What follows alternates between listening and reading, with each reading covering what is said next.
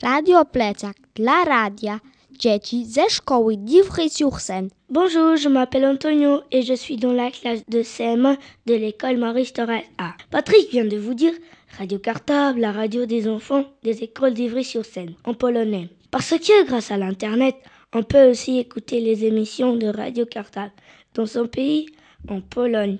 Bonne écoute à tous et à bientôt.